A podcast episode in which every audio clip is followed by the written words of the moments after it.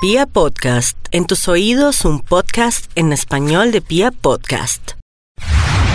En Candela presentamos 60 segundos de lo inaudito. En el verano del 2007, en Kazajistán, Asia Central, el pequeño Aslan Nalian, de tan solo dos años de edad, tenía su vientre más abultado de lo normal. A los tres años su abdomen era desmesurado. Cualquier familia normal hubiese llevado al pequeño al médico con los primeros síntomas, pero los padres de Aham opinaban que esto no era necesario.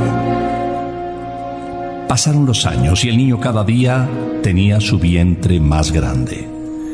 En la mañana del 12 de octubre de 2012, Alam Nayan estaba en su escuela. De repente se empezó a quejar de fuertes dolores en el vientre y no podía respirar. Su profesor decidió enviarlo a un hospital cercano donde los médicos, tras unas pruebas preliminares, pensaron que un enorme quiste estaba oprimiendo el estómago y los pulmones del niño. Entra el pequeño de 7 años a una sala de cirugía de inmediato. Y allí descubrieron que el supuesto quiste resultó tener pelo, manos y piernas. Llevó en su vientre a su hermano gemelo durante toda su vida. Su hermano había seguido creciendo dentro de él. Y como si fuera poco, el feto compartía venas y terminaciones nerviosas con Aslam, lo que hizo que su crecimiento fuese constante.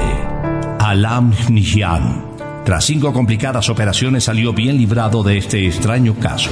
Ahora tiene 14 años y lleva una vida normal. ¿No es inaudito? Hemos presentado 60 segundos de lo inaudito.